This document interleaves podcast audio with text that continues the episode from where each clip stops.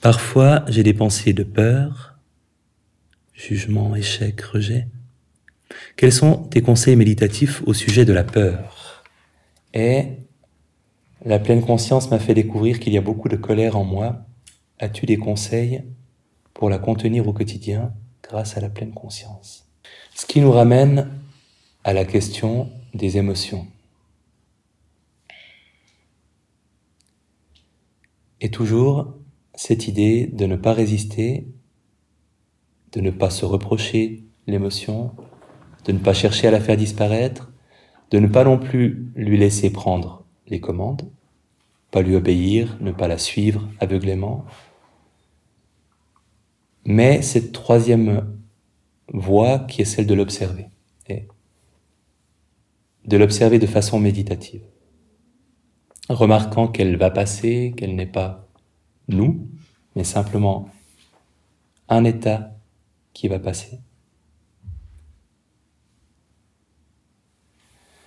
Alors techniquement, c'est simple. c'est la pratique qui est compliquée. La première chose qu'on fait avec une émotion, c'est qu'on prend conscience de sa manifestation dans le corps. Parce que si on veut la saisir au niveau des pensées, on va forcément s'y perdre. On ne peut pas ne pas s'y perdre, surtout si l'émotion est intense ou désagréable. Donc on commence par se demander, et vous pouvez vous poser la question, est-ce qu'il y a une quelconque vague émotion qui soit présente? Ce ne sera pas peut-être en ce moment quelque chose d'intense, à moins que vous ayez de la chance, mais s'il y a un, léger quelque chose, que ce soit une émotion agréable d'ailleurs ou une émotion désagréable, que ce soit un petit peu de joie, un petit peu de tristesse, un peu d'ennui, un peu d'impatience, un peu de sérénité, en donnant un nom à cette émotion si, elle est présente pour vous.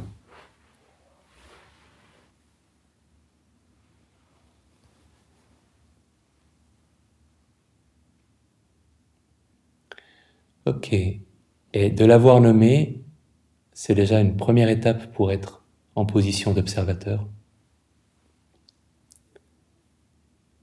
Et la deuxième étape,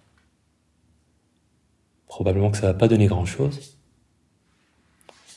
Si vous n'avez pas un gros poisson dans votre filet, mais demandez-vous quelles sont les sensations qui correspondent à cette émotion. Comment cette émotion se manifeste-t-elle physiquement dans le corps À quel endroit et avec quelle sensation?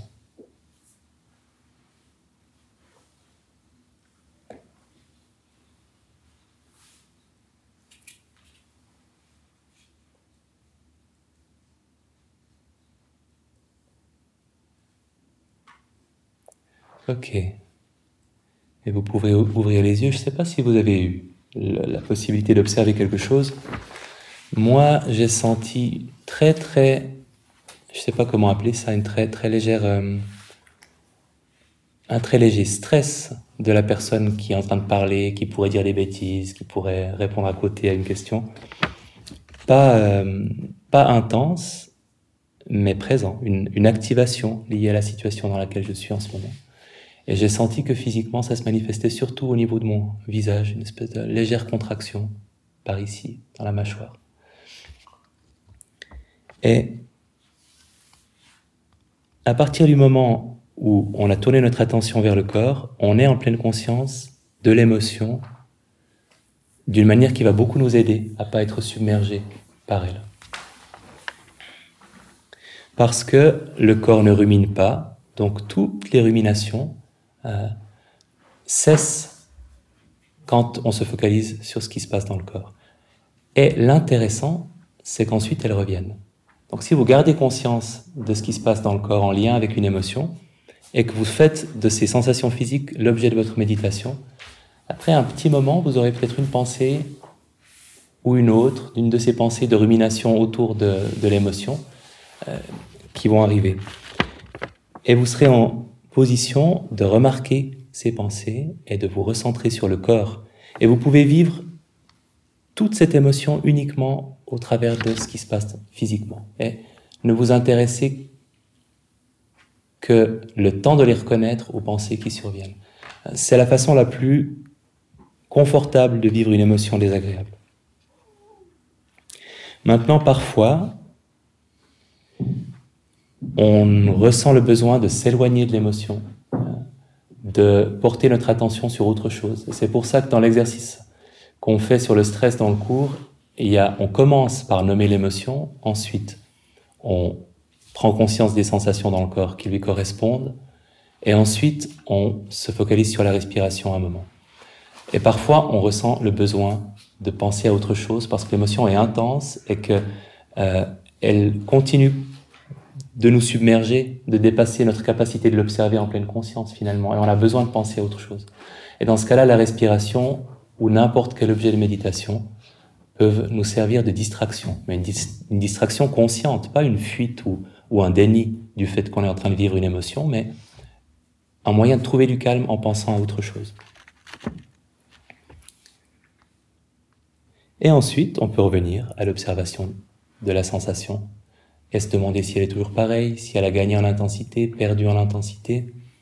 À partir du moment où on alterne entre des moments où on observe la sensation liée à l'émotion et des moments où on se centre sur la respiration, de toute façon, l'émotion va prendre une place beaucoup plus confortable, quelle que soit la facilité ou la difficulté qu'on ait à le faire. Et c'est vrai pour toutes les émotions. Pour vous donner un exemple concret, jeudi soir, j'ai dû me coucher très tard en raison de ma vie familiale. Et dix minutes avant de me coucher, j'ai senti une espèce d'anxiété. Euh, et je montre tout de suite euh, l'endroit où je l'ai senti parce que c'est en, bon méditant. Ça a été mon réflexe de dire, OK, anxiété, clairement, elle est où? Et elle était, comme souvent pour moi, pour cette émotion-là, par là, euh, autour de peut-être de l'estomac, je sais pas, quelque chose qui se, qui se nouait, qui se serrait ici.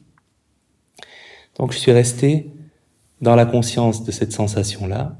C'est d'autant plus facile que elles sont assez conservatrices, les émotions. Elles ont tendance à toujours se manifester physiquement de la même manière. Donc après un certain temps, on connaît, euh, en tout cas dans les grandes lignes.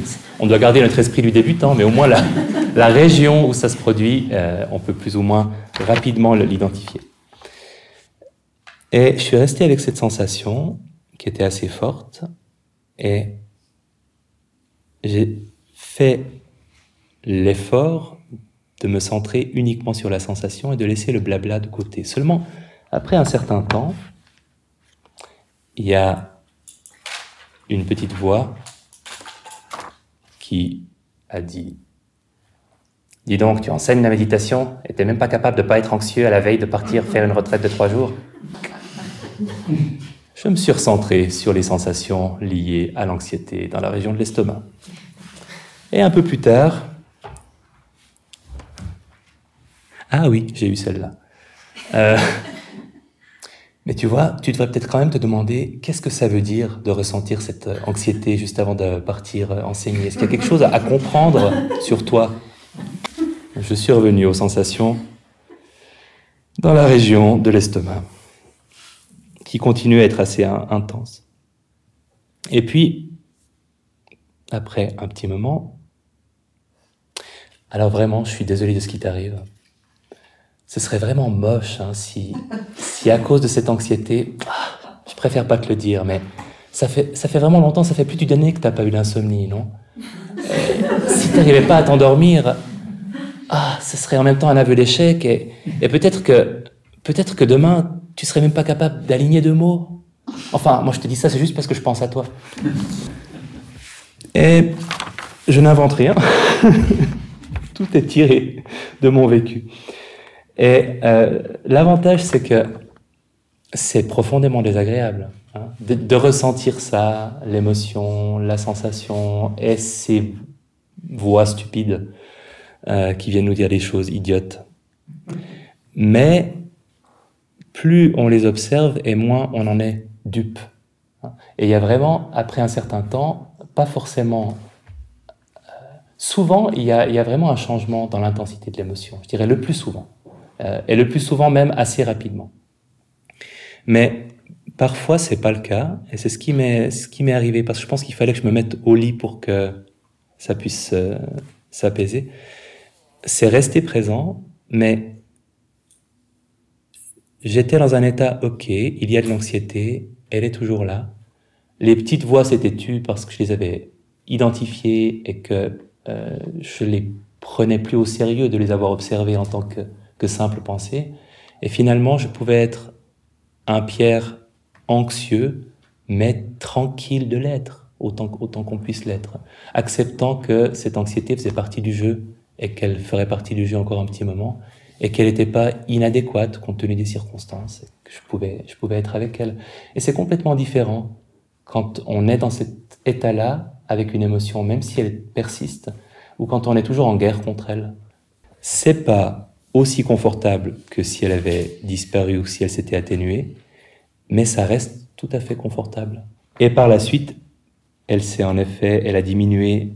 J'ai peu dormi parce que je me suis couché tard, mais je me suis endormi finalement assez rapidement euh,